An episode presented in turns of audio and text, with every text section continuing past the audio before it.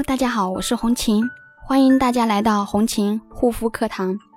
今天要给大家分享的是，每次用不同的面膜真的可以吗？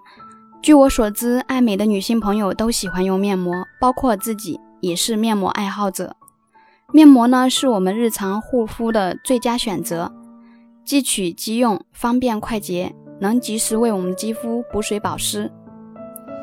功效性的面膜还能美白或者修复肌肤。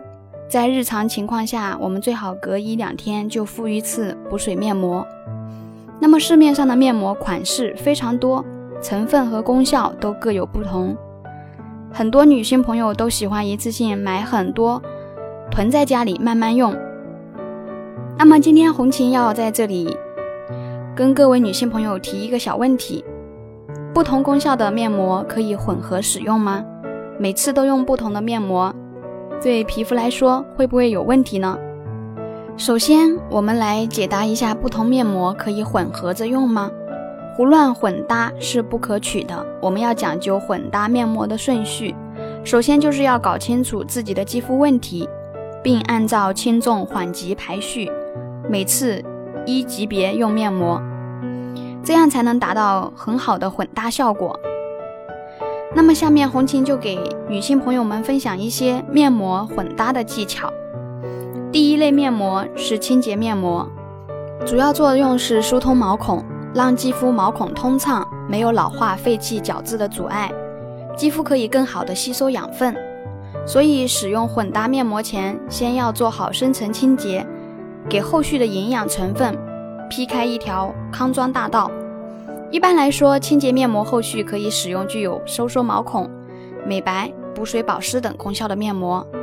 但在这里要注意的是，敏感肌肤和肌肤屏障受损的人群，在使用混搭面膜需要特别慎重，不能为了达到混搭面膜的效果而盲目使用深层清洁的产品，以避免进一步伤害脆弱的肌肤屏障。第二类面膜，片状以及膏状面膜。一般来说，片状面膜刺激性会比较小，温和补水的特点使它与清洁面膜非常相配。而且近年来，由于生物科技的提升，膜布的材质也是越做越出色。除了薄、透、亲肤之外呢，还能承载更多的精华，给肌肤补充更多的营养。那么每天用不同的面膜好吗？这个是可以的，不同的面膜有不同的功效。可以适当交替使用，比如清洁面膜就可以和补水保湿或者美白面膜搭配使用。当然，在这里敏感肌肤、肌肤屏障受损人群则需要避免使用深层清洁的面膜。面膜是护肤品中的一个类别，它最基本也是最重要的目的是弥补卸妆与洗脸仍然不足的清洁工作。在此基础上，配合其他精华成分，实现其他的保养功能，例如补水保湿、美白、抗衰老、平衡油脂等等。那么有这方面问题肌肤或者有需要帮助的，可以加我的微信：幺三七幺二八六八四六零。那么面膜的作用原理，就是利用覆盖在脸部的短暂时间，暂时的隔离外界的空气与污染。提高肌肤温度，让皮肤的毛孔扩张，促进汗腺分泌以及新陈代谢，使肌肤的含氧量上升，有利于肌肤排除表皮细胞新陈代谢的产物和累积的油脂类物质。面膜中的水分渗透到表皮的角质层，皮肤变得柔软，肌肤自然光亮有弹性。那么面膜使用的时间多长最合适呢？